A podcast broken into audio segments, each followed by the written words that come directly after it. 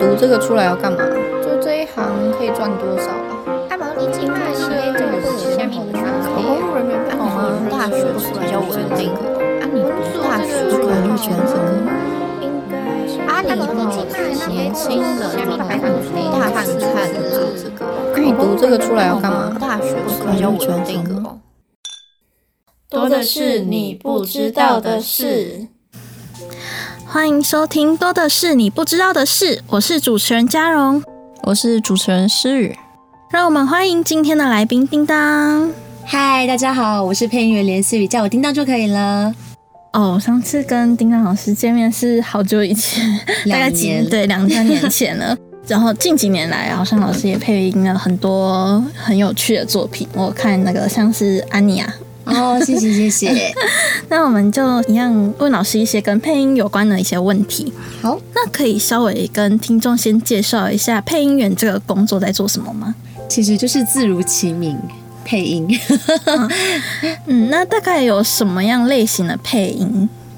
哦，其实有很多，比方说大家最常接触到的电视的动画啦、戏剧啊，然后还有一些游戏，再来就是广告也会有嘛，还有一些，比如说你打电话会接到什么语音留言呐、然后更贴近我们生活一点的就是什么 ATM，然后还有手扶梯啊，秋华喝水卡卡喝在。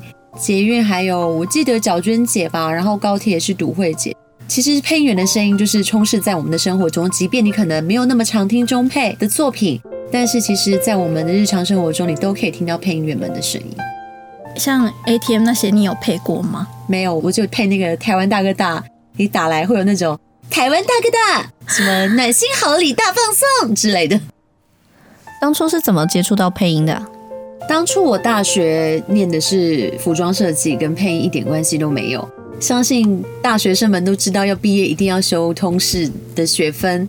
那时候我就到处找嘛，我们学校有音乐系，然后我就看到有一个课程是配音相关的，然后我觉得很有兴趣，所以我就去修。修了之后发现，哎，我不仅很喜欢，还觉得，哎，我好像有一点天分，算是在心里面种下了一颗种子吧。后来就慢慢萌芽。然后那个种子它长出了藤蔓，就把我推到日本去了。这样天分在配音员来讲是很重要的吗？其实蛮重要的，因为虽然说台湾最常讲的这个职业是配音员，但是日文的话它是讲声优嘛。那声优优这个字其实就是中文的意思，就是演员的意思。所以声优顾名思义就是声音的演员。对，那其实大家也知道，演员就是需要天分嘛。基本上所有的表演工作都是努力，当然不可或缺，但是一定要有一点定的 base 这样子。对，台湾有哪些管道可以学习配音啊？还是说一定要到国外去学习呢？其实不用啦，台湾就有配音训练班，然后也有表演课，或者是一些发声训练课。基本上在日本声优学校学得到的东西，在台湾也都学得到，只是它不会像日本包装成一个课程。以台湾来讲，就是什么二专。比较早期，因为都是两年制，日本专门学校是两年制，那对应到台湾这边就是二专，就是在这两年学该学的东西。那台湾的话，就是比较像是嗯记忆补习班的概念。所以其实想要成为配音员的人，他可能只知道要去上配音班，其实更重要的课是表演训练课。对，因为我在日本学，就是主要是学怎么演戏，就是我们学一些戏剧理论，然后实际都是在演练舞台剧。然后期末的表演呈现，甚至闭展，我们主要都是以舞台剧为主。对，所以在台湾要成为配音员，基本上就是从这些配音训练班之类的出来。对，但是我会建议，如果真的有心想要走这一块的人，他先去上个表演课会比较好，然后再去上配音训练班。因为配音训练班是必要的，因为你必须找一个师傅。台湾是师徒制，不像日本是经济制。就像水电工一样，师傅带弟子，然后师傅在演练，你就跟着学，就偷师，然后自己私底下也要练习。再不然就是你可能有亲朋好友是从事相关工作的话，也许就是可以推荐进去。对，老师是要透过表演去学习怎么更好的发声吗？其实发声训练课是另外的，就比较推荐去上唱歌之类的课程。学表演主要是让你学会演戏，因为配音的话，我们只会用声音去做表演，用声音在演戏。但其实，在别人看不到你的情况下，其实你的表情还是很丰富的。那只差我们不能动身体，因为会偏麦啊，或是收到一些杂声。不然，其实如果你没办法带上表情跟肢体，加上声音一起演戏，说服别人，让别人信服的话，那很难光靠声音就让人家身临其境。所以学演戏是必要的。那我们有一些课在日本念书的时候，我们配一段戏是《罗密欧与朱丽叶》。那大家都很知道那个阳台下面那个喽，朱丽叶为什么也是朱丽叶那边？在配这段戏之前，老师先让我们实际演一遍，因为站在麦克风前，你很难知道，因为你不是真的在演，所以你不知道上面的人往下，其实你声要放出去，但是放出去的同时，你又不能让旁边的人听到，因为他们算是偷偷的优惠。那这种情况下，你要怎么样让人家知道我该用多少力，才能有那种在喊，但是又不会太大声？所以其实老师又让我们实际演过一遍，然后你就知道说哦。在这个距离下，我应该要用多少的声音、多少的力道才是对的？对，所以其实要很会去想象你在那个情境下，对，距离感啊、动作感都很重要。所以演戏是基本的，要会演戏。这样听下来，好像蛮多配音员都会去尝试演员这一块。对啊，其实早期蛮多前辈他们都是演员。像我刚有提到的独慧姐，就是去当天使的独慧姐，她就是舞台剧演员出身。然后像现在还有王西华，西华哥，他也是演员，就是乡土剧。还有季霞姐，陈季霞前辈，那她也是演员，就是你可以打开电视，哎，我之前打开电视才在连续剧看到她。对，那我们比较年轻一辈的话，大家有时候会在工作之余去上一些表演训练课，去进修。那选什么就是大家个人看喜好这样子。这样听下来的话，其实，在台湾就可以学习配音了。那老师当初怎么会想去日本呢？其实当初会让我对配音这块感兴趣，是我看了一些日本动画，因为我很喜欢日本动画嘛。然后看着看着就学日语，就是想要学日语，主要是觉得哎歌很好听，我想知道他们在唱什么，所以我就开始学日语。我的导师都是游戏啊、动画、漫画。那动画跟游戏的话，我的老师就是那些声优们。就是听他们讲话，当然我知道他们讲话就不是一般人。那我主要是听他们好听的声音，这样子听着听着就觉得很喜欢，就有好多喜欢的声优。所以算是因为启蒙我的是日本的声优，所以我很自然的就会想去日本学。那当初当然也是抱着说，哎，我能不能在日本成为声优的想法。但是我们学校还蛮不错的，他会先跟我说，如果你是想抱着在日本当声优的想法来的话，那我们学校不欢迎你。因为外国人想要当上声优是几乎是不可能的，必须说也是有外国人的声优，但是呢，我相信不会是一般人大家憧憬的那一种。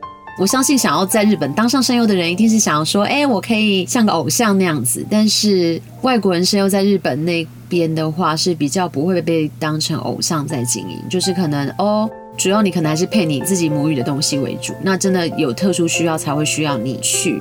不然他们讲真的，大家也知道，想当声优的人根本多如过江之鲫。那为什么要选你一个外国人呢？因为有很多配音员，他们都会说，他们可能在前几年真的是在收入的方面会比较困难一点。那你自己有遇过吗？大概要多久？几年之后才可以达到收支平衡？哦，其实关于这点，台湾跟日本的新人都一样很辛苦。基本上，如果你住台北，你住东京。就是你住在家里的话，那当然是最好。那假设你住在外县市，那你就势必得北上。那日本就是上京，你还要找房子住，你还要有生活开销，那这个就会更辛苦。那以我的情况来讲，我自己本身是台北人，然后我也住家里，就很幸运，家里也不会要我赚钱拿回家这样子。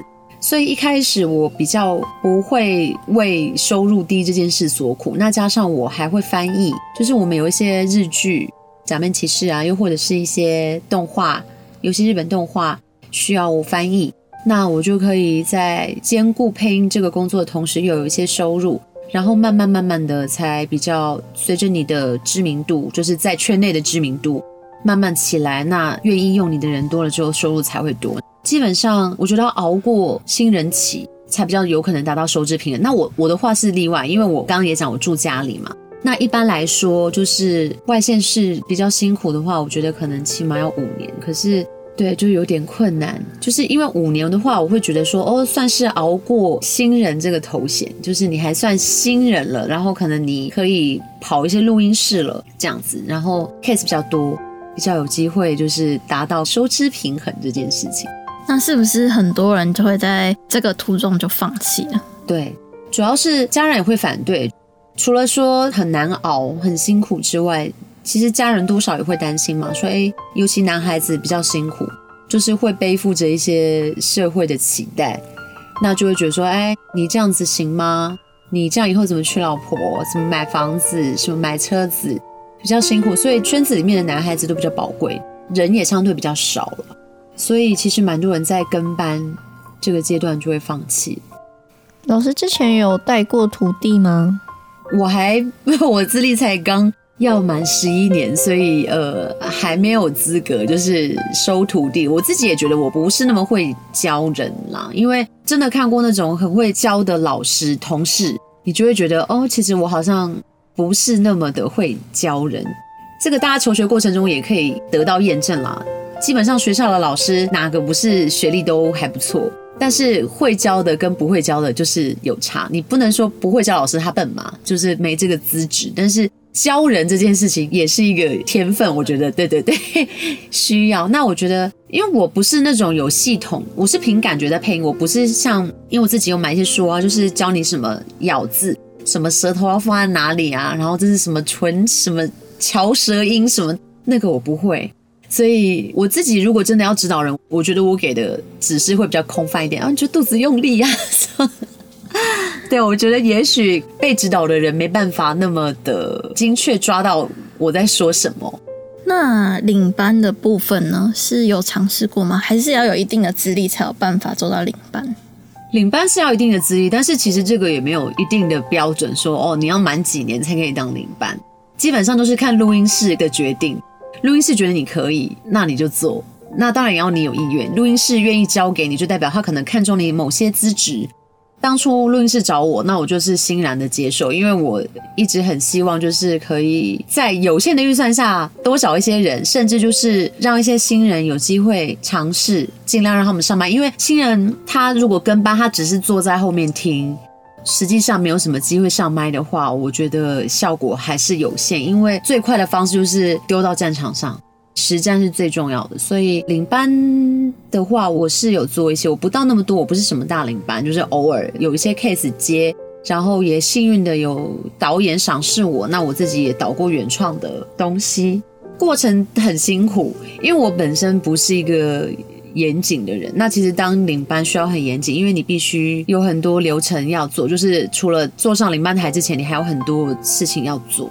那我自己本身比较 free 的人，这就是很需要自制，然后严谨跟安排。但是实际上你自己去导一部东西，我觉得很有趣。那我那时候我都用这个比喻来形容，就是说，其实做原创才是最快乐，就是做一道没有人做过的菜，导演会跟你说，我想要做一道怎么样的菜。然后我就去找配音员，就等于是找材料，找材料，然后再透过我，哎，我需要他们怎么演，等于是我用这个方式，就像是烹调方式，哎，我要怎么运用这些食材，然后用什么样料理方式来做出导演他想要的那道菜，嗯，就是一个很大的挑战。相信完成之后也是非常有成就感的。对对对，因为就不会被比较嘛。台配最辛苦的就是常常会跟原音比较，所以我自己在导一些有原音的，不论是英文的也好，日文的也好，我不会把原音都当基准。有时候我会觉得这个角色原音的声音可能跟我想的不一样，我就会换一个呈现方式。因为大家赞誉有加的中配作品，其实都是你会发现那些角色都跳脱原本的诠释方式，比如说花妈也好，或者是两金也好，还有。呃，猎人的西索，他就是在不崩毁角色设定的前提下去走了一个跟原因不一样的诠释方式。那那个诠释方式是台湾观众更喜欢、更能接受的。那这就是一个成功的表演方式。那我就会觉得，如果我们只是单纯的 copy 的话，那复制永远超越不了原作嘛？对，这个大家都很了解嘛。范谷那幅向日葵二十五亿。那你可能去随便一个可以买到它复制化，可能五千块之类的就可以买到了。那为什么有五千跟二十五亿的差别？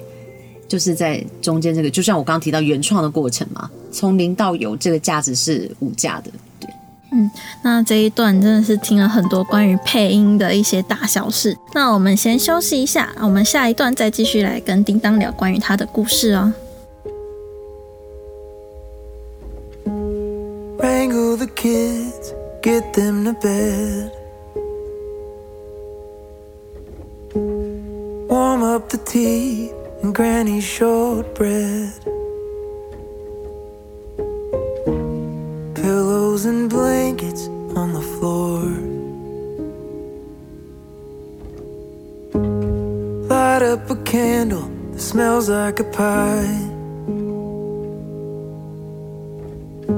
It's not my first choice, but it's what you like. And I always choose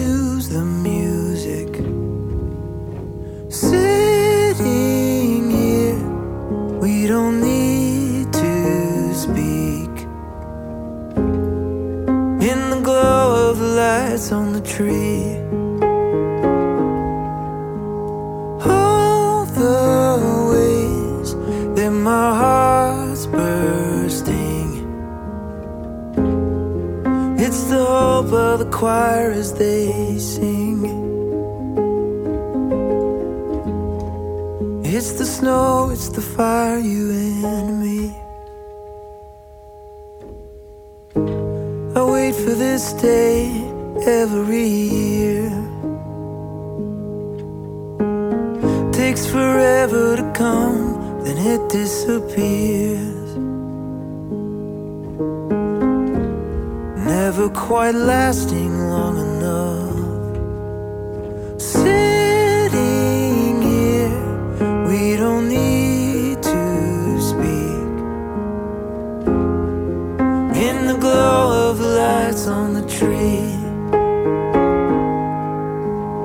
All the ways that my heart's bursting.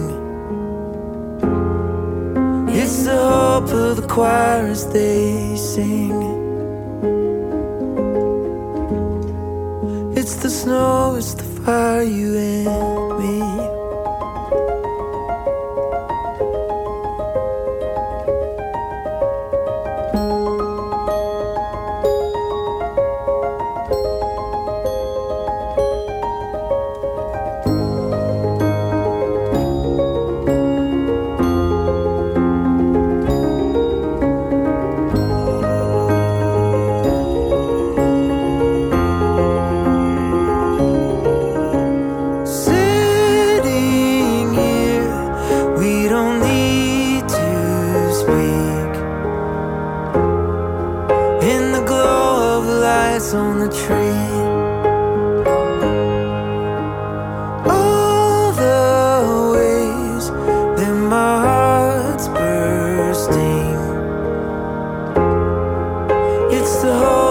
choir as they sing. It's the snow, it's the fire, you and me. Every year it's a new memory.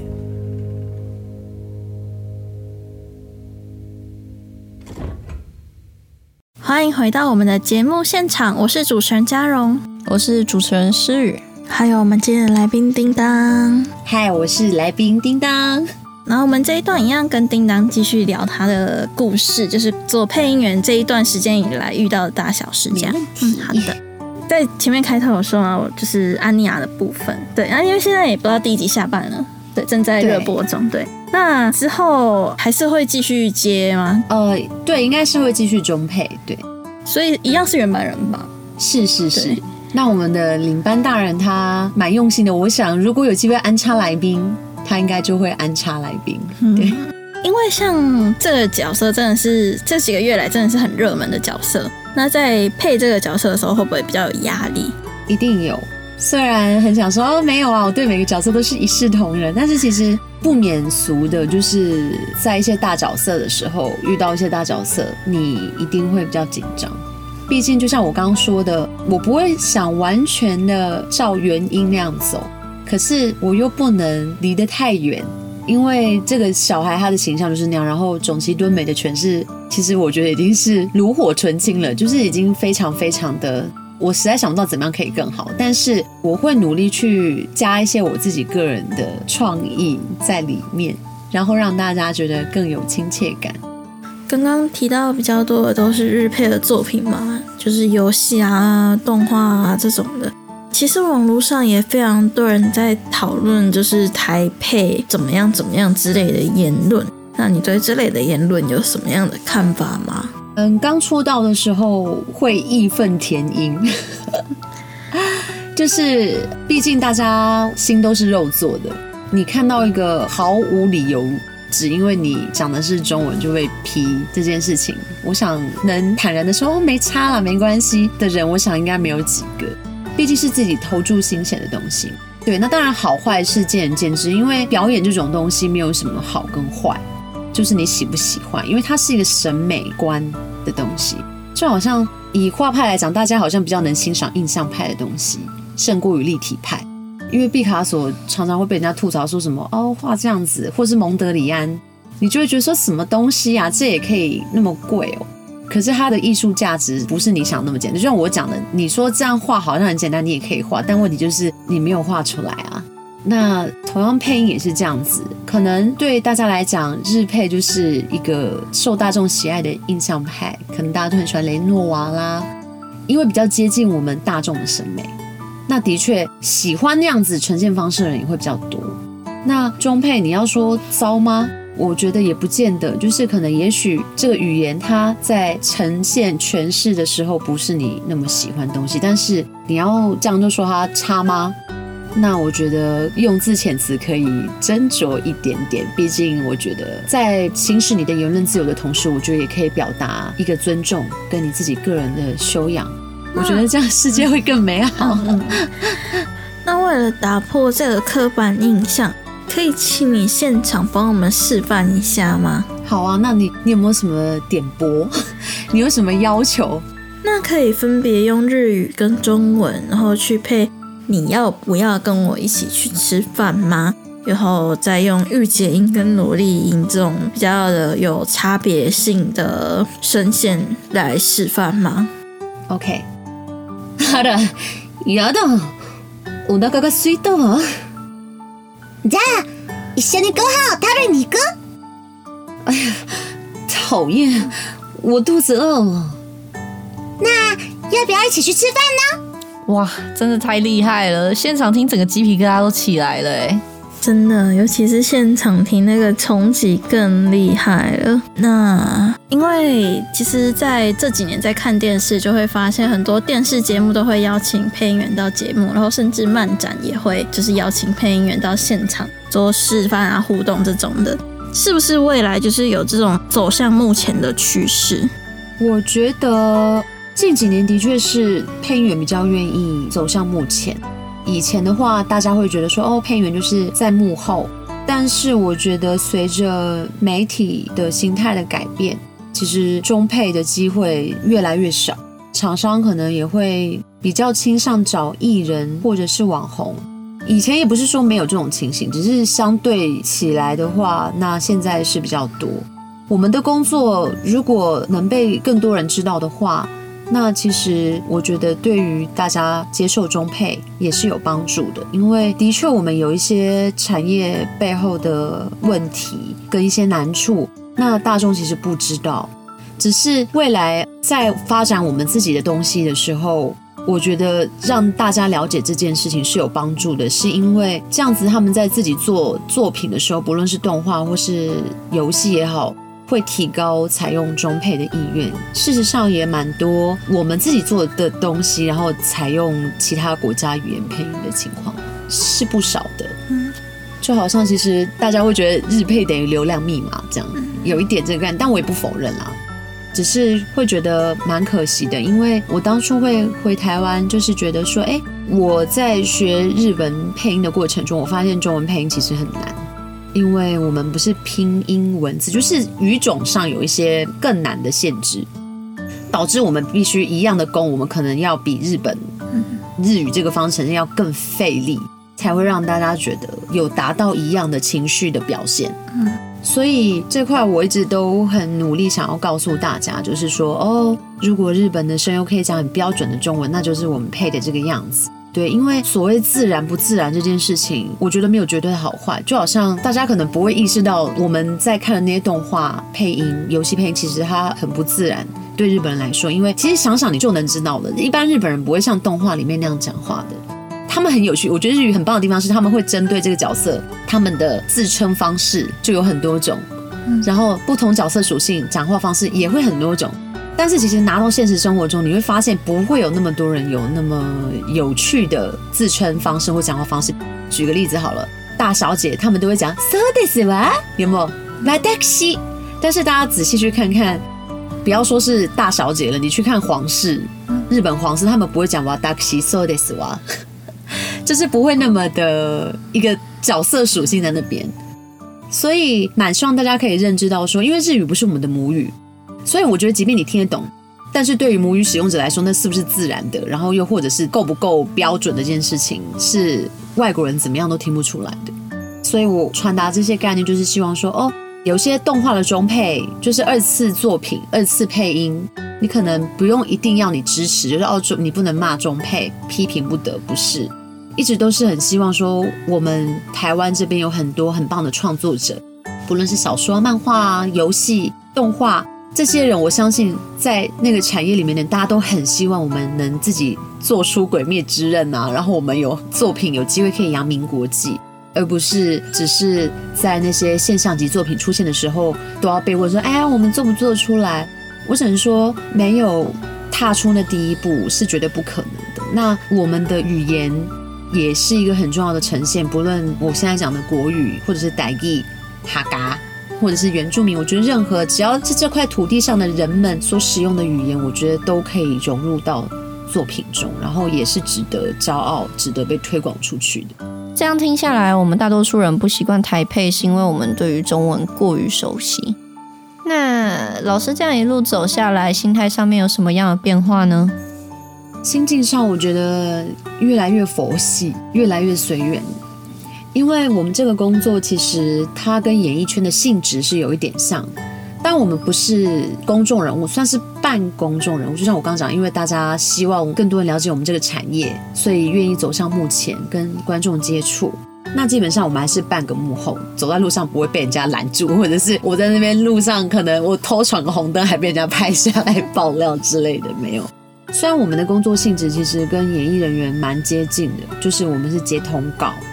接通告这件事情就不是个常态，所以我们会有很闲的时候，也有很忙的时候。那以前很忙的时候就不会胡思乱想，但是很闲的时候，你就会开始恐慌，又或者你去试音，你没有试上，然后你就会有得失心，你可能会焦虑、沮丧、羡慕、嫉妒啊，为什么不是我？你可能会有一些这些负面情绪的产生。这么多年下来，我得到的一个体悟是，就是。是你的就是你的，上天都会有最好的安排。所以我现在对于试音这件事情看得非常非常的淡。你找我，我很感谢你。那试不试得上就没关系。可能活到这个年纪，虽然我也没有多大，但是我觉得也不小了。你真的会觉得有时候真的是老天爷的安排，永远是最好的。所以我现在学到就是把到手的工作把它做好，然后其他事情我就不会去特别想。那我只会想着说，我要怎么精进自己。我把 focus 放在自己身上，我不要去看别人，因为很多负面的情绪或是什么，那都是比较来的。那如果真的要比较，那就跟自己比较就好。你就想着，哦，我没有比昨天的自己更好呢，这样子。那可不可以给就是有想进入这一行的人一些建议？哦，对，就像我讲的，心态调整很重要，因为这是一个很看机运的工作。大家都知道，演艺圈不是你多有实力。就一定会红。你会看到有一些人很红，可是你就觉得，哎，可是他好像能力平平，比他好的有，但为什么红的是他？除了机运之外，我觉得其实会做人啦也很重要，因为没有一个人会想跟一个相处起来比较麻烦的人相处。不是说要批判，而是所有的工作，除非你是纯翻译，就是哦，你可能只要跟窗口就是这样对接就好。配音就是一个需要集体完成的工作。但凡这样的工作，其实各行各业都是会做人真的很重要哦。不是说叫你要逢迎拍马屁，而是说我们做好自我管理，然后跟同事融洽相处。那当然最重要的实力还是不可或缺，所以我会劝大家，就是想要进这行的人，当然心态要调整，然后你要努力做一个讨喜的人哦，我不是拍马屁的人，这是能力之外的。那如果回归到配音这块上的话，我会建议就是先去上表演课。因为你才能知道我是不是真的喜欢演戏，然后我适不适合演戏。因为喜欢跟能不能是两回事。就好像哦，我以前很爱看《超级名模生死斗》，我超羡慕那些 model，但是我就一五级而已，我我不可能当 model。所以我再喜欢，我也得面对现实。所以真的去上表演课，你自己看看你适不适合。呃，我觉得最重要的就是你要知道你想做什么，你适合什么。那真的不适合，那也没关系。我觉得大家不要给自己设限，就好像我是误打误撞发现自己，哎，好像有配音的能力。也许你在某方面也有你意想不到的才华，甚至是天才。如何发现这块，就要靠你自己。你自己会不会给自己设限？又或者你愿不愿意去接触，敞开心胸去多接触不一样的东西？我觉得这样对你的人生、你的未来会有很大的帮助。哇，那今天其实听叮当分享了很多很多关于配音、关于他自己的故事。那我们这期节目就先到这边，那我们下期节目再见，大家拜拜，拜拜。